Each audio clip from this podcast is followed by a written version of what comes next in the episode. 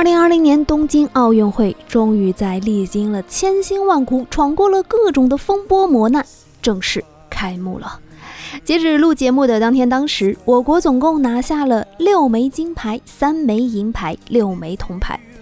来自我国南方的零零后小姑娘杨倩，在十米气步枪赛程中赢得了奥运会的首金，这也让我们国家后面的气势呀势如破竹，连连捷胜啊！小姑娘比赛时候的沉稳和颁奖时候的可爱，形成了非常明显的反差对比，让很多人的目光瞬间就锁定在了她的身上。展现出了我们中国的大国风范，也展现出了我们零零后已经可以独当一面，撑起下一代的希望了。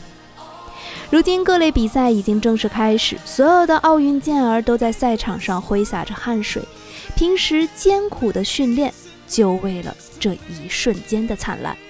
这是他们想要展示的奥林匹克精神，在这样的一个特殊的环境、特殊的时期，依然不言放弃。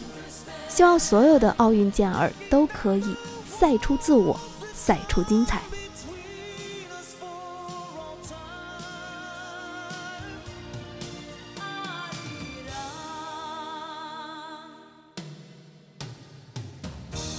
every time we give it all.